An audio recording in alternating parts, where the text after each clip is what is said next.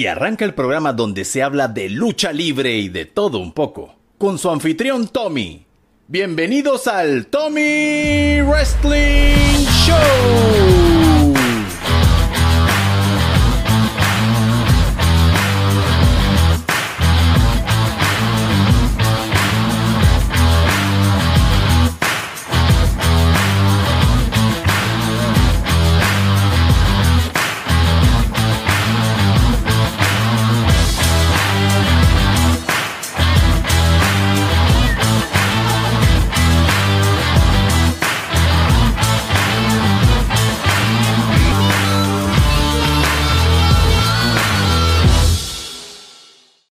Días, buenas tardes, buenas noches, no importa a la hora que escuches este podcast. Sean bienvenidos todos al Tommy Wrestling Show nuevamente. El día de hoy me encuentro aquí con mi amigo el señor Aldo Canto. Vamos a conversar de distintos temas que están rondando en la palestra del mundo del, del wrestling en estos momentos. Bienvenido Aldo, ¿cómo estás? Hola, ¿qué tal Tommy? Eh, gracias por la oportunidad. Y bueno, a darle seguimiento a todo lo que está ocurriendo en el wrestling, que estas últimas semanas pues hay muchas cosas interesantes que suceden y, y vale la pena hacer mención. Que antes de comenzar, eh, quiero darle agradecimiento a la Trifulca Wrestling Media, la cual pueden seguirlo en Instagram, en YouTube, en Facebook y cada uno de los episodios de, de, sus podcasts, de otros colegas de otros países y del Tommy Wrestling Show. Pueden encontrarlo en Spotify, en Apple Podcast y en cualquiera de las plataformas de podcast que hay en la actualidad. También quisiera darle gracias a otras personas que hacen posible que este podcast se realice. A Blue Monkey 507, la persona que ha hecho lo que es el logo a Jacinto Moltó, que es un actor de, de, doblaje y locutor acá en Panamá que presta su voz para el inicio del programa, a Eric, que es un talentoso dibujante, ilustrador que hace caricaturas tanto para el Tommy Wrestling Show, hasta para nuestros amigos de, de Ocio Agresivo, que son otros podcasts de, de humor negro. Eh, darle las gracias a todos ellos, sin esto, esto no fuera posible. Eh, para comenzar, Aldo, el segmento de los cumpleañeros de, esta semana en el, en el, mundo de la lucha libre. Bueno, honestamente, muchas personalidades de cumpleaños eh, y es un, un, Cada vez me sorprendo porque, o sea, no tanta gente ahí, pero no sé, pasan las semanas y sigue aumentando la lista.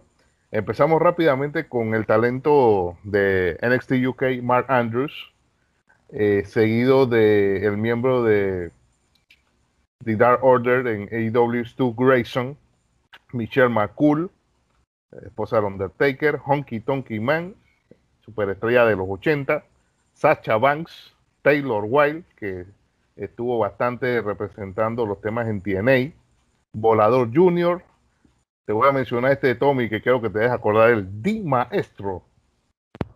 Yo versón de WCW. ese, candidato a Jover de la semana.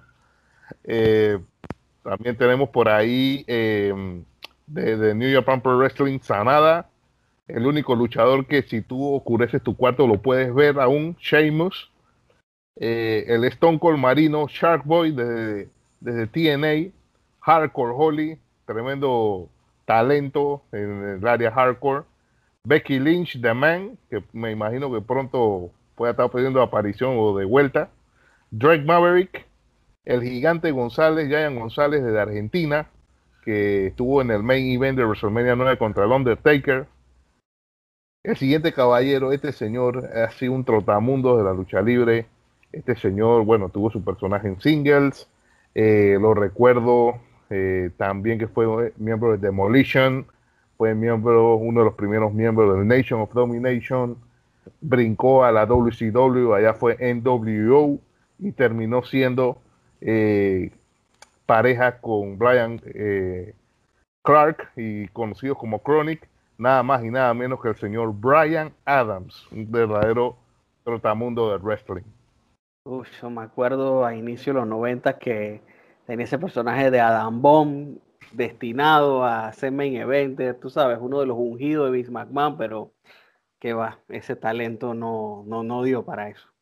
Sí, sí, sí, la verdad que, pero bueno, tuvo como grandes oportunidades, ¿no? Dentro de todo.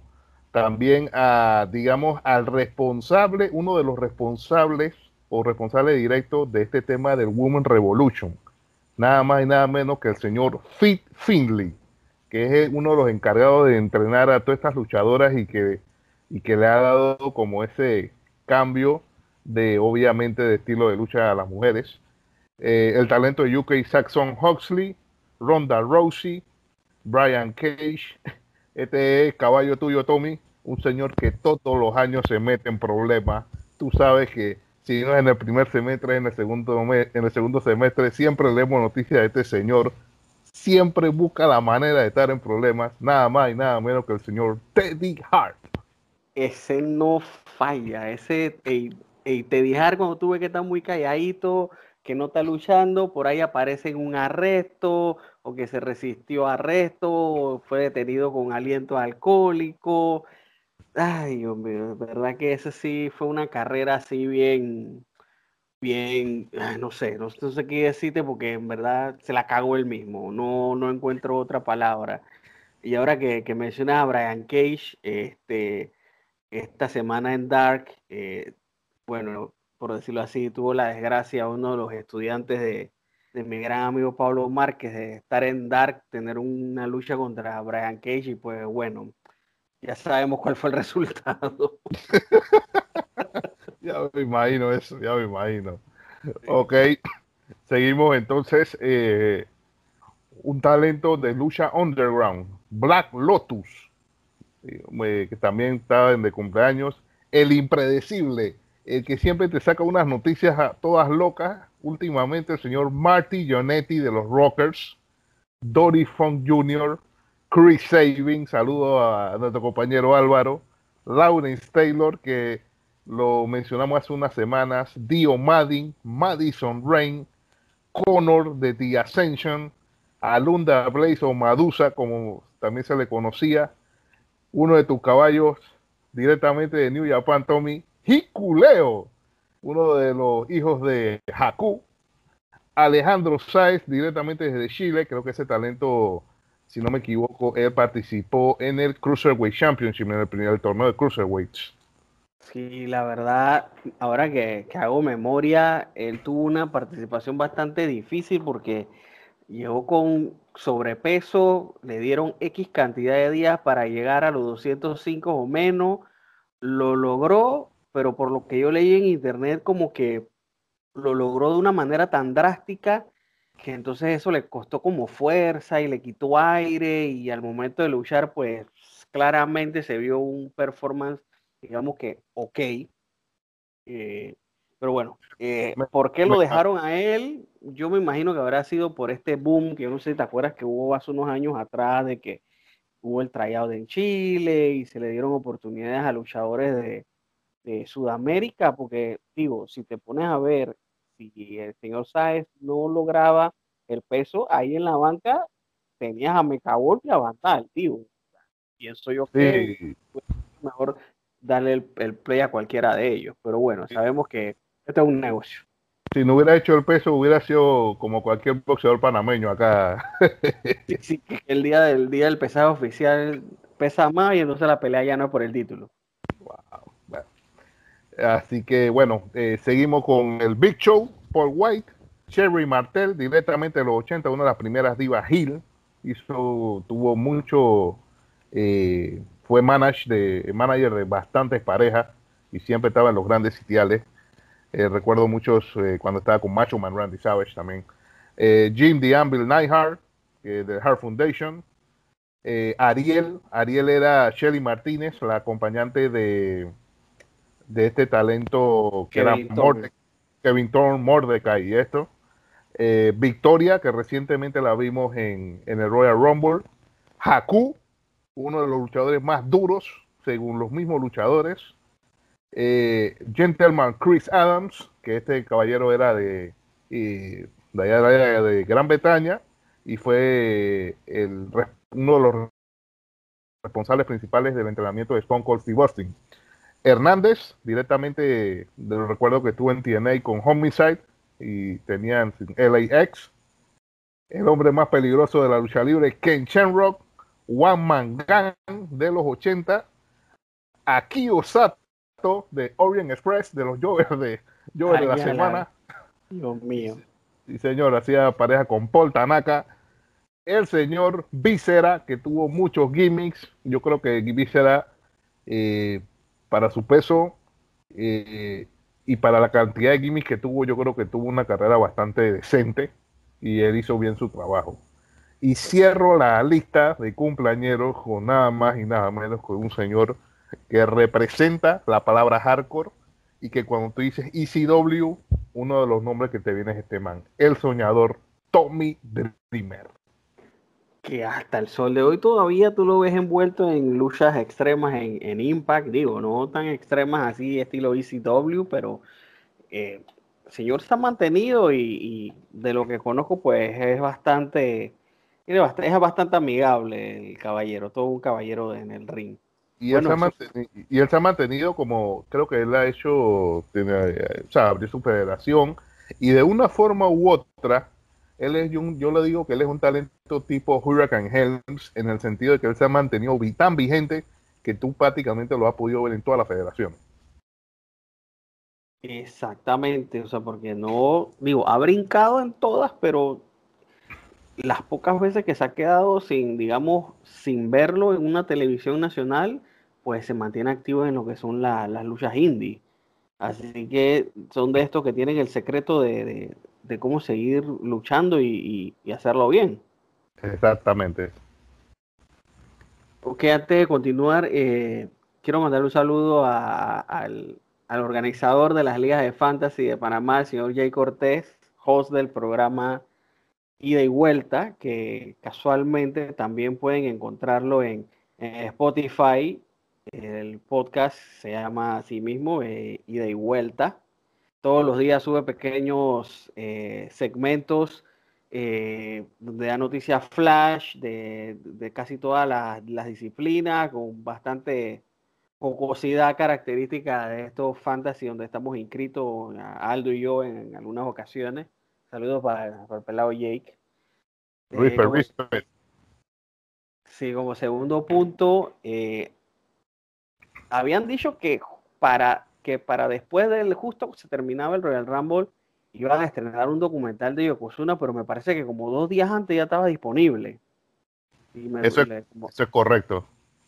Se adelantaron y, la verdad, pues lo, vi, y tú también lo viste.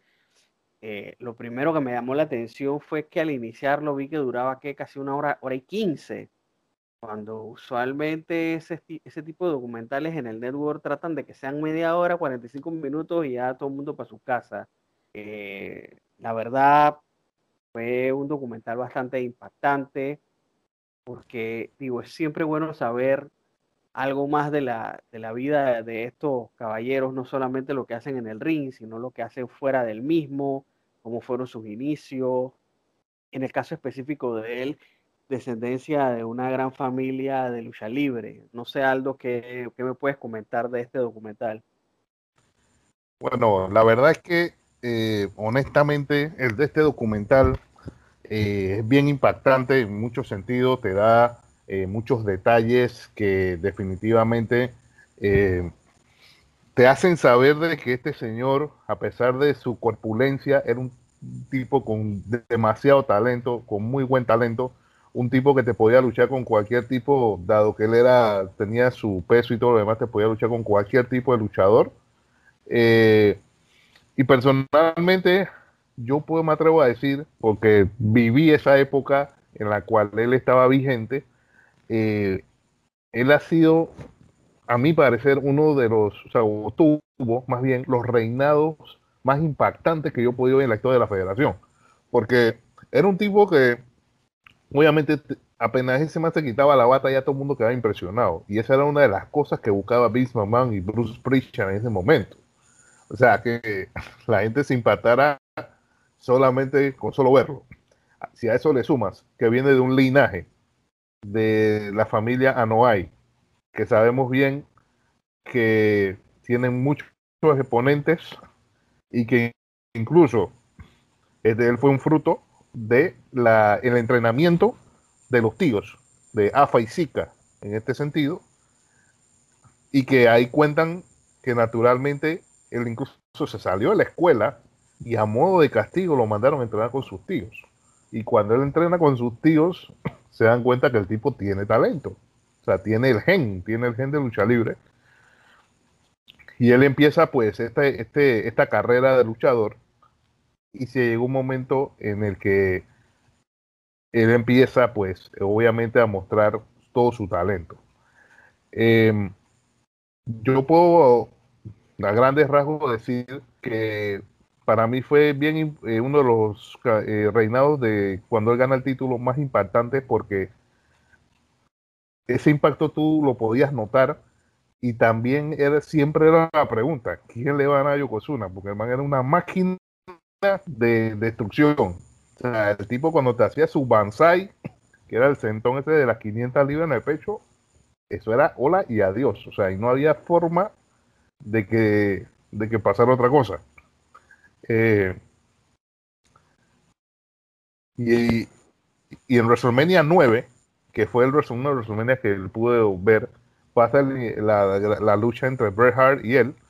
Eh, hacen la lucha. Bret Hart cuenta que incluso eh, él tuvo como que cargar la lucha, porque hubo un momento en que como que Yokozuna se estaba quedando sin el, sin el aire debido y, pues tuvieron como que maniobrar la lucha y, al final pues Yokozuna gana el campeonato y, y rápidamente no me da risa de la parte de que Roman Reigns dice como que ok y después vino lo siguiente o sea que ya todo el mundo sabía lo que venía y bueno como sabemos pues Hulk Hogan entra hace, queda retando a Yokozuna y pues gana el campeonato eh, Hulk Hogan ahí mismo en el mismo WrestleMania 9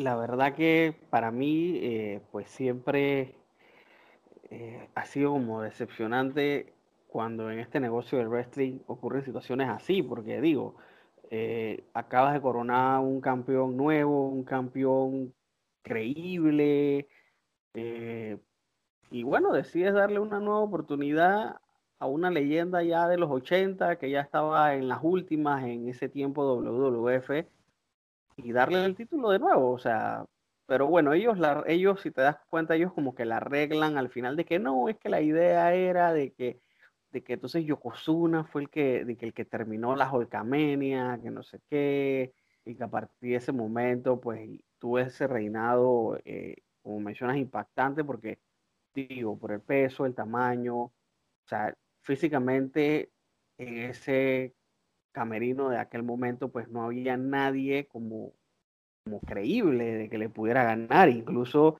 eh, los fanáticos que en ese tiempo podían ser muy fanáticos y todo de lo que es el Undertaker, que en ese tiempo era como un personaje como más místico, más que real, no, no lo veían posible. Digo, obviamente por la corpulencia, pero por ese mismo tema de de la corpulencia y del peso, fue que fueron saliendo otros detalles. No sé si me puedes comentar de eso. Sí, correcto. Eh, para terminarte el, comentario, pues también dentro de las justificaciones que dio Bruce Pritchard, creo que fue que luego de eso, WrestleMania 9, ellos tenían como una gira y que ellos como que preferían que Hulk Hogan, que era una figura muy relevante en ese tiempo, fuera el campeón de la federación.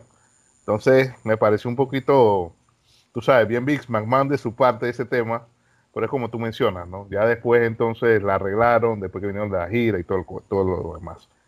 Eh, el documental también, te muestra esta gran parte de lo que es Yokozuna, de lo que fue, de todo lo que hizo, y también te muestra como el downfall, que es obviamente como la caída. Eh, llegó un momento en que obviamente Yokozuna mismo no se podía controlar en los temas de peso. La misma federación lo mandaba a, a bajar de peso y todo lo demás porque, eh, o sea, él mismo, él mismo, o sea, no, como que no ponía de su parte. Y eso obviamente le trajo problemas a nivel de lo que fue eh, sus condiciones, a nivel de las luchas. Entonces, debido a esto, la federación tuvo que bajarlo de nivel, o sea, lo tuvo que sacar del main event y entonces lo tuve que poner eh, en el área tag team. Y ahí fue donde ganó dos campeonatos con Owen Hart. Y lo pusieron precisamente con Owen Hart porque obviamente Owen Hart cargaba la lucha, hacía toda la parte de llaveo, toda la parte de esto, y Yokozuna venía con el remate, en pocas palabras. Entonces, ellos toman la decisión como de bajarlo o sacarlo del main ponerlo en tag team. Eh, pero aún con todo y eso, lo trataron de mantener relevante. Pero el mismo Yokozuna, pues obviamente, eh, no, no, o los mensajes que dan en el, en el documental es que él simplemente, pues bueno, no, no puso de su parte en este sentido y él siguió simplemente ganando peso, ganando peso. Eh, creo que vi dentro del, del documental que decía que él llegó a pesar 641 libras. O sea que eso es una gran cantidad de peso y que obviamente esto le traía ya problemas, eh, o sea, problemas de todo sentido en su carrera luchando. Sí, porque incluso en un momento mencionan que lo sacaron de la televisión y lo llevaron a una institución, o creo que era una universidad. Sí, la, universidad, la, Universidad de Duke. Para que estuviera como en una especie de tratamiento para bajar de peso, pero entonces ellos mismos cuentan que él le pagaba a las personas para que lo dejaran entrar comida y cuando fueron a ver, en verdad él había subido de peso, o sea, desde que llegó a la institución ganó más peso, o sea, el proyecto que trataron de hacer con él eh, fue un fracaso. Eh, luego, eh, sí me parece que ya llega un punto donde le dan release de la empresa, su best regards, Sí, correcto. Ahí en la, esa parte en particular, eso ocurre en 1996 para, el Royal Rumble. Ahí, en ese Royal Rumble ya le entra pesando 660 libras. Eh, y bueno, o sea, como lo mencionas, o sea, él siguió, siguió y todo lo demás. Él esto y trató pues de obviamente seguir su carrera y todo lo y esto. Eh, él hace un esfuerzo con todo y esto él se va a su casa en Los Ángeles, se mete en un tema de ejercicio que, eh, en el documental se puede ver y él llega a bajar 100 libras. Pero con todo y eso que bajó las 100 libras, todavía los oficiales de WWF no estaban contentos o no tenía el clear medically, que es el, el clear que te dan para poder luchar, y obviamente eh, no pudo pasar el test eh, físico requerido por eh, el New York State Athletic Commission, la comisión de, Nueva York. Luego de esto, Yokozuna pues es, le dan el release en mayo de 1998 y que la decisión de Miss McMahon fue obviamente por sus temas de peso. Sí, exacto, porque también mencionan que además de, de, Nueva York, en otros estados que tienen medidas similares, pues él no iba, él no iba a poder pasar el, lo que es el, el ¿cómo te digo? El, el, la examen, pues. el examen físico. Exacto, eso lo, lo, iba a dejar eh, este, fuera de cualquier tipo de actividad en muchos estados. Pues, o sea, digo, ibas a, ibas a condicionar las fechas de viaje de, de, Yokozuna, pues que si a este estado podía ir, a este no. Antes de, antes de esa última gira, donde, bueno, lastimosamente falleció, y bueno, esto no salió en el, documental, pero sí yo lo he visto en varios videos en YouTube, que en el año 99 hicieron un pay-per-view como en un barco, un casino que se llamaba Heroes of Wrestling, donde trataron como de juntar a leyendas de la lucha libre para tratar de hacer un evento. Estaba Nikita Koloff, el Iron Chick, estaban los Bushwalkers, estaba eh, Teddy, eh, eh, Blanchard, eh, Yokozuna, Jade Snake Roberts. Y si buscan cualquier video relativo a ese evento, pues van a ver que fue un fracaso total. E incluso Yokozuna llegó pesando mucho más de lo que ya, de lo que ya tenía cuando le dieron el release. Eh, obviamente el enfoque de, los videos que hay en YouTube sobre esto es lo ebrio que salió Jake de Snake Roberts, y que ahí arriba se le voló la cabeza y comenzó a hacer estupideces y tuvieron que entonces que, agarrar a, los luchadores del main event, que me parece que era Ambil Neidhart y no me acuerdo quién era el otro, y transformaron la lucha a una lucha de pareja, o sea, un desastre total. Y, pero bueno, ahí, ahí, quedó, fue Jim, Jim The Anvil Nightheart con Roberts contra eh, King Kong Bondi. Ajá. Ajá, y Yokozuna. Yokozuna, entonces, digo, desordenaron un evento, fue, fue un desastre, la verdad, eh, como digo. una, eso, eso pareció una paginita de, de, del librito de Escojol. Sí, sí, sí, sí, llega, bien desconectado a los eventos, pero manteniéndonos en la línea de Yokozuna, pues, habiendo eh, sido despedido de WWE, eh, simplemente siguió ganando mucho más peso. Luego de esto, entonces viene este último tour, que no sé qué me puedes comentar de, esa situación. Sí, esto, el, el, tour este casualmente es el que estás comentando. Ese fue su último tour, el de Hero Wrestling, que cuando llegó a ese pay-per-view, que ya estamos hablando del circuito independiente, o sea, fuera de, del review de WF, él llegó pesando 760 libras. Imagínate, entonces y él admite de que su intención era hacer incluso pesar entre las 850 y las 900 para, hacer, para setear un récord como el luchador más pesado profesionalmente ever, o sea, de todos los tiempos. Entonces, eh, o sea, ahí te das cuenta que definitivamente, pues él, él, su mindset o, o él mismo, pues, o sea, no tenía un, ¿cómo te digo? Un, una intención de obviamente ponerse en orden en ese sentido. O sea, él simplemente eh, quería seguir en su tema. Eh, hay que destacar que pues él fue miembro de es, fue miembro de la familia Noai, como lo dijimos. Ahí recuerden que ahí está Roman Reigns, Rikichi, Samuel Tonga Kid, Roshi, Umaga, Manu, La Roca, eh, los usos son sus primos, sus tíos Jafa y. O sea que creo que por temas de, librito de lucha libre les sobraba, les sobraba llaveo y les sobraba todo el tema samoano ahí. Esto, y bueno, después de todo esto, el, en, el 23 de octubre del 2000, en, en una gira que estaban en Liverpool, pues esto, él fallece en su cuarto. Se dice que en principio que fue una edema pulmonar y después fue reportado que fue un ataque al corazón, el cual pues esto también mantenía eh, líquidos en sus pulmones y su peso en el momento de su muerte fue 580 libras.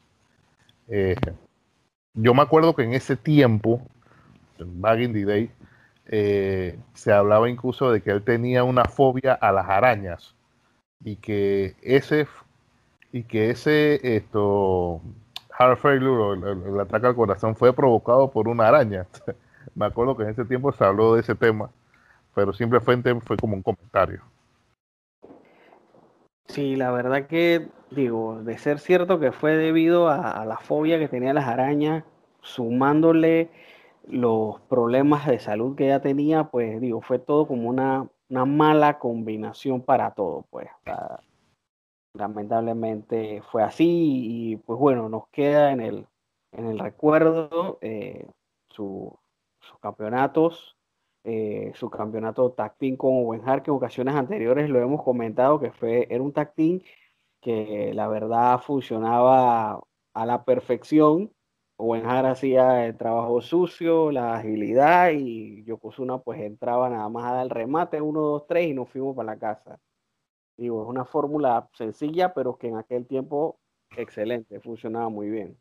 Sí, se veía muy vistosa, muy vistosa porque, porque es como te decía, pues, o sea, la parte técnica, o sea, que Owen era un señor en el ring a nivel de llaveo y bueno, después tú sabías que venía el Banzai o venía ese eso no se puede decir que una guillotina de pierna y te está cayendo como, como un carro, carro cisterna, no sé.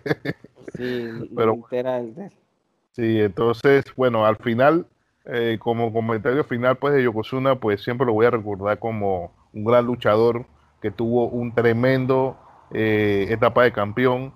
Él fue inducido al Salón de la Fama el 31 de marzo del 2012 por sus primos, los Usos y Rikichi. Y dentro de su palmarés, como mencionó Tommy, dos campeonatos tag team con Owen Hart, fue dos veces campeón completo de World Heavyweight Championship de WWF y fue ganador del Royal Rumble de 1993. Bueno, mantendremos siempre buenos recuerdos de lo que, de lo que fue Yokozuna. Como siguiente punto, Aldo, nos ibas a, uno de tus segmentos, en este caso el del Panteón. Adelante. Bueno, el de Panteón siempre recordando a estos luchadores pues que ya partieron. Y esto, esta semana la lista es bastante corta en ese sentido. Tenemos a la, octava, a la novena, a la décima, no sé qué número es, la, maravilla del mundo que le decían André el Gigante. Ese otro ícono de la lucha libre, eh, que la verdad creo que eso merece un, podcast también a todo lo que hizo ese caballero. Eh, Jack Briscoe, hace un par de semanas hablábamos también de no, que no sabía por qué estaba aquí en la lista de luchadores, pero el señor Screech, que falleció hace unos días, eh, también afectado por temas de cáncer. Otro señor que a, mi concepto, pues, chuso, tenían bien puestos los nombres, creo que eran los Swing Freak Share Freaks, una cosa así de la ICW, Axel Rotten, que era eso, ese, caballero llevaba con la silla con Bols Mahoney y eso era una sola destrucción de que había en ese ring. Natural Botch Reed, falleció también hace unos días. Por ahí leí como que antes de su muerte también eh, fue diagnosticado positivo con COVID. Otro ícono directamente de México, El Santo, que otro ícono que es representativo de la lucha libre mundial. Eh, Kurt Henning, Mr. Perfect, este señor que yo diría que es uno de los luchadores que, como decimos acá en Panamá, más se negriaron o más infravalorado, porque creo que era un súper completo, muy físico y que chuleta, solamente con ver las promos, que tú sabes que todo lo hacía bien, el man tiraba la pelota, la metía, el man mataba a pato, el man hacía lo que sea, lo hacía súper bien. Yo creo que, que él debió, fue de esos talentos que de esa época que debieron tener un push, que debieron tener más campeonatos, porque definitivamente era un tipo que como face o como heel, era tremendo, tremendo talento. También tenemos a David Von Eric, de la familia Von Eric, que saben todo lo que pasó con esa familia. Eh, Chavo Classic, el, papá de Chavo Guerrero, de la dinastía de los Guerreros. Hiciera la pinza otro ícono latinoamericano de la lucha libre, nada más y nada menos que el señor Pedro Morales, que fue uno de los primeros, eh, digamos, pues, referentes eh, a nivel de la lucha de la WWF en el 94, que representaba pues esa raza latina, junto con Tito Santana y otros talentos que estaban por ahí. Agregando a lo que mencionas en el Panteón, pues el día de hoy he visto que, varios luchadores eh, que conozco de, Florida e incluso la, la, academia de CCW eh, mencionan que falleció un señor llamado Rusty Brooks, eh, veo que han subido fotos con él y en las fotos con él veo que aparece Pablo Márquez, aparece Vandal, fotos con MVP, fotos con Hugh Morrows. O sea, por, por, la, por el calibre de luchadores que veo que le están agradeciendo y diciéndole, dedicándole algunas palabras, pues entiendo que fue un gran maestro de lucha libre también en lo que es el área de Florida, pues. Ok, sí, me pareció ver la noticia, correcto. Era como un trainer. Sí, era un, era un trainer que incluso Pablo Márquez subió una foto donde está Pablo Márquez, este caballero que acaba de fallecer, y el, y el papá de la roca, Rocky Johnson. Ah, eh, que aparece, aparentemente en algún momento eh, compartieron eh, entrenamientos. Y era una foto de, de, hace unos años atrás, así que no, no te decir que tampoco era que, oh, que hace fue que 10, 15 años, no, fue hace un par de añitos atrás nada más.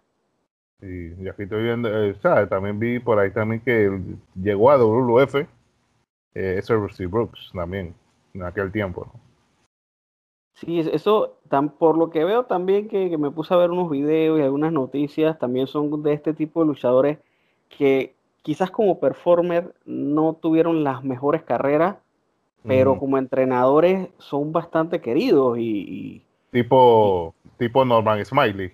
Sí, cosas así, o, Finley, que Finley, digo, tuvo una carrera un poquito más, digamos, brillante, pero el fuerte de Finley, ahora que está retirado, es el entrenamiento, o sea, es muy querido. Exacto. Listo. Eh, como siguiente punto, que llevamos ya mencionando varias semanas, eh, se sigue desarrollando esta historia que ya a este punto implica a All Elite Wrestling, a New Japan y a Impact. Eh, en el último programa de All Elite eh, pudimos ver un main event donde estaba Kenny Omega, estaba Kenta, estaba eh, John Moxley. Se me acaba de olvidar completamente quién era el otro que estaba en ese combate. Ah, no, era Lance Archer. Y entonces, Lance Archer. ah, correcto. Sí, hubo participación de los Good Brothers, de, de Don Callis. Digo, y este, como comentábamos antes de comenzar, ya estaba Tamatonga tirando sus peñas, estaba Jay White diciendo que ellos son el verdadero Bullet Club. Eh, incluso cuando Kenta entró, él entró con el actual tema del Bullet Club, pero a la hora que entró Kenny Omega, pues él simplemente estaba arrodillado en el ring esperando para comenzar el combate. No, digamos, estaba de tactín de Kenny Omega, más no presentaba como, como que, ah, tú eres mi friend no, él estaba como por su lado, porque digo, tienen esa pega de que cuál Bullet Club es el verdadero. No sé qué, qué piensas tú, Aldo, del desarrollo que ha tenido esta historia, que ya, ya ahora mismo está involucrando a tres empresas distintas. Esto me parece como, como acá en Panamá cuando hacemos una sopa.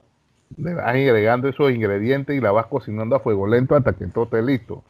Y esto es lo que están haciendo estos, estos señores eh, por un lado, pues tienes este feud que, que más o menos va con Kenta y Kenny Omega. Involucra ahora a John Smalley y Lax Archer. Tienes también los Good Brothers por ahí dando vueltas. Tienes, como mencionaste, también los, digamos, los, los comentarios de Tamatonga por allá por New Japan, que dice como que, como que no le da mucha validez a todo lo que está pasando acá y obviamente, o sea, si tú reúnes todos los elementos, o sea, esto eh, puede ser el inicio de algo bastante interesante. Como lo mencioné hace semanas, yo esperaría que se forme un pay-per-view que involucre, obviamente, eh, todo esto. Creo que ese, me parece que están trabajando en ese tema poco a poco. Creo que también debe llevarse esa forma para no, digamos, eh, gastar las cosas y que no sea llevarlo de a poco. Em, y me parece que, que, bueno, que esto en cierta medida es un beneficio para las federaciones. Los ratings, ah, de lo que yo los he visto, AEW sigue ganando. También tenemos que ver qué pasa con, con NXT y el temita ese que mencioné hace unas semanas de del tema NBC y USA y las cadenas Todas estas cosas eh, también eh, están ahí dentro del papel. Pero sí me parece que este tema de AEW y New Japan Pro Wrestling está muy fuerte, llegó para quedarse y creo que aquí el cielo es el límite. O sea, esto es simplemente estamos viendo como el tema de main event. Pueden venir muchas otras cosas más y lo están llevando muy bien, honestamente como tú mencionas, a mí me huele efectivamente a que esto va a acabar en un, un pay-per-view con un build bastante extenso y que al final reúna las mejores estrellas de cada una de estas, de estas tres empresas de, lucha libre. De verdad es lo mejor que está pasando ahora mismo. Me ha gustado que han ido con calma, simplemente no han tirado todo a, todo a la sartén, como se dice. Eh, de, digamos, de ir como que campeón contra campeón, no sé qué, no, o sea, dan poquito a poco, eh, están la guerra de Tactín, eh, acá de, de, Kenta, con, con Moxley. Me ha gustado cómo, cómo han llevado esa historia lentamente. Y si te das cuenta, eh, en All Elite, que es donde, digamos, más se visualiza esta historia, le das como un descanso o, aguantas un poco el resto de las historias, pues, que están corriendo en All Elite. Así es, así es. Que casualmente veo que el, el torneo que va a haber por la retadora número uno, el campeonato de las mujeres, pues, para hacer un torneo de no es ni por el campeonato, es por un number one contender. Hay una buena cantidad de luchadoras, estamos hablando de casi 16, donde literal nueve son japonesas y las otras eh, y las otras siete son de Norteamérica. Y digo, wow, hay buen, buen nivel ahí. Me parece que estamos bien, estamos bien. Lo que pasa es que yo creo que incluso lo hablamos la semana pasada, o sea, en el último, perdón, en el último eh, Tommy Wrestling Show, que hablábamos de cómo mejorar este tema de las mujeres, la edición de mujeres. Yo creo que están dando en el clavo con esto, porque están trayendo buenos talentos, están formando algo interesante en ese sentido.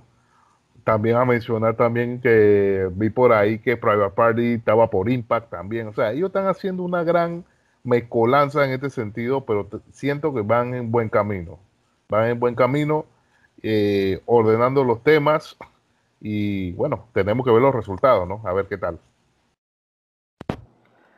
Listo, como tú dices, a esperar resultados, pero tengo una buena, una buena impresión con respecto a dónde va esta historia.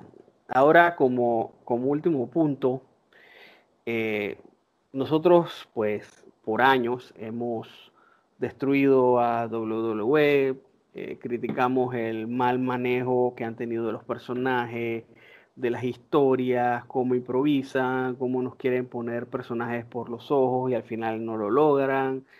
Eh, una cantidad de quejas horribles. Este, si te acuerdas hace unos años que en un Raw salió Vince, eh, Stephanie Shane y Triple H diciendo que no, que los hemos escuchado, vamos a mejorar no sé qué, luego han habido unos pay-per-views malísimos, eh, personajes mal llevados, una cosa horrible, pero con todo y eso, WWE ha tenido el mejor año económicamente hablando.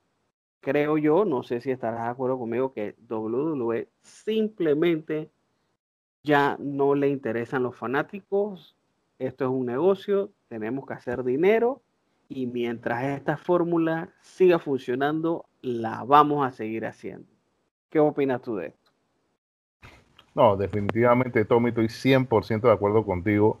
Yo creo que llegué a esa conclusión hace un par de años atrás, porque definitivamente el giro que da la federación tomando y, un flashazo en el tiempo, un throwback, desde que el momento que viene este tema de que ella empieza la WWE a cotizar en la bolsa, o se transforma automáticamente eh, la estrategia o, el norte de la federación. Entonces, donde prevalece más el tema económico más que el producto. Creo que antes era al revés. Y quizás por eso, eh, pues, el éxito de los que veníamos viendo lucha de antes lo consideramos mejor que ahora. Eh, no es que ahora no hayan talentos, que también lo conversamos en el otro, otro, Tommy Wrestling Show, pero simplemente ahora el enfoque, como tú mencionas, es un enfoque de captar dinero y lo están haciendo de una forma muy sistemática. Hay cosas que han funcionado, hay cosas que no han funcionado. De las cosas que no han funcionado, el tema de las películas, el tema de la XFL, eh, entre otras cosas, cosas que han funcionado, pues los deals en Arabia Saudita. Eh, ellos insisten nuevamente con el tema de la India, que por ahí vi un reporte de que ese evento que hicieron del Superstar Spectacle eh, en la India, que salió Jinder Mahal y talentos de la India, lo vieron alrededor de 20 millones de personas solamente en la India. O sea, entonces, eh, obviamente también tienen esta estrategia de global de formar, digamos, pequeños territorios, llámese UK, eh, las intenciones que tienen de hacerlo para acá, para Latinoamérica. Y ellos poco a poco, también en Japón han querido hacer temas, o sea, ellos poco a poco están eh, obviamente acaparando eh, los, los territorios de lucha libre y así mismo han sido las estrategias conforme al dinero. También tiene que tomar en consideración los deals televisivos de los programas Raw y SmackDown. Ahora recientemente van a mandar NXT para la plataforma de streaming de Peacock de NBC. O sea, ahí tú te das cuenta que ellos, y creo que lo vi por ahí en un post, ellos, o sea, solamente ya por deal televisivo esa gente se está mandando alrededor de, mm, creo que eran como de 700, 800 millones. O sea, nada más arrancando. O sea, estamos hablando que en este año es su año más lucrativo y antes, en el tiempo, ellos dependían mucho de los house shows. Este año no ha habido house show por obvias razones, pero ellos se la han arreglado para obtener entradas interesantes y entradas importantes. Entonces, si tú sumas los deals televisivos, si tú sumas el tema de Arabia, si tú sumas eh, todo lo más que hemos que mencionado, pues obviamente estás haciendo mucho dinero eh, para mantener a la empresa. Y lamentablemente ese ideal siempre va a, eh, va ir por delante de, de, lo que creo que realmente le importa al fanático. Obviamente, ellos hacen, es un negocio, buscan dinero, eh, pero obviamente sacrifican temas y quizás esa es una de las quejas que a veces uno tiene, que quizás no te brinda el mejor pay-per-view, que quizás esto chuzo talentos infravalorados. Hablando de eso, hace un comentario aquí. Eh, hablan, escuché por ahí como que le quieren dar un push muy bueno a Cesaro, que creo que ese push debió haber venido hace muchos años atrás.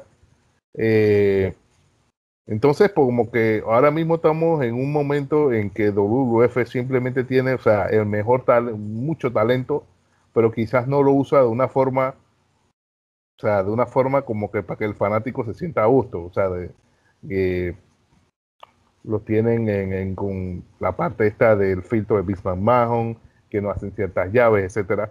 Pero al final de todo esto, de todo como, como que mencionado, a la Federación solo le importa hacer dinero y mientras la fórmula le siga funcionando, seguiremos bajo el mismo tren. Creo que eh, va a ser así y creo que tampoco no va a importar mucho que esté EIW en el área. Eh, y lo hemos visto durante todo este año, de que IW salió, creo que ha sido contadas las ocasiones que NXT ha podido ganar en rating, pero lucrativamente o monetariamente es un éxito, definitivamente. Y comenzando este 2021, agrégale Bad Bunny. Tipo, tipo, eh, o sea, millones de personas lo siguen eh, que ese tipo ponga en su Instagram de que, hey, yo voy a estar esta noche en Monday Night. Quizás los millones de personas que lo siguen no todos sintonicen, pero ahí baja la gente. Exactamente, y, creo que esa es otra formulita que ellos están haciendo, porque imagínate, Bad Bunny, que no es un, no es un atleta, es un cantante, eh, número uno en las ventas de mercancía ahora mismo en WWE por encima de cualquier luchador. Se hizo medio millón de dólares en dos, tres semanas. Estamos, hablando, estamos hablando encima de Roman Reigns, encima de New Day, que son los vendedores seguros. Estamos hablando de John Cena. Exactamente. Entonces, si te das cuenta también, eh, por allá por AEW, también ya se está hablando de Shaq, Shaquille O'Neal, eh, por ahí también vi otro tema que este muchacho, el rapeador, cantante Bow Wow, también tiene dentro de sus sueños ser campeón en pareja con Rey Misterio. Yo no sé. Ay, a la vida. Sueño como de pelado. Ya el man dice que apenas termine su último álbum, el man se va para WWE a ver cómo hace para aliarse con Misterio y no le importa quién sea los campeones en pareja, pero él quiere ser campeón. Entonces, si te das cuenta, esto también puede ser como, bueno, no, es una fórmula nueva, porque es una fórmula que se usa a través del tiempo, pero esto va a traer incluso más, más aliciente o más ganancia. ¿Quién diría que Baboni iba a hacer medio millón en dos o tres semanas? no creo que nadie. Pero si esos son los resultados, pues digo que la federación no se va a poner bravo. Para nada, Plata, bienvenido. Como que ahora mismo lo que se está buscando es fuente de dinero, porque como ya sabemos, no hay house shows Y acuérdate que un house show también significaba venta de camisetas, de productos, de cinturones y de todo eso. Ya, o sea, desconozco qué tanto se ha perdido con los house shows, pero digo, has mantenido la entrada de dinero con, en este caso, con el señor Bad Bunny. No sé si quisieras agregar algo más antes de concluir con el episodio de esta semana. Bueno, con respecto a este temita, también vi dentro de su declaración de, de digamos, eh, de sus ganancias, eh, también hablaba un poco de que los usuarios del network subieron.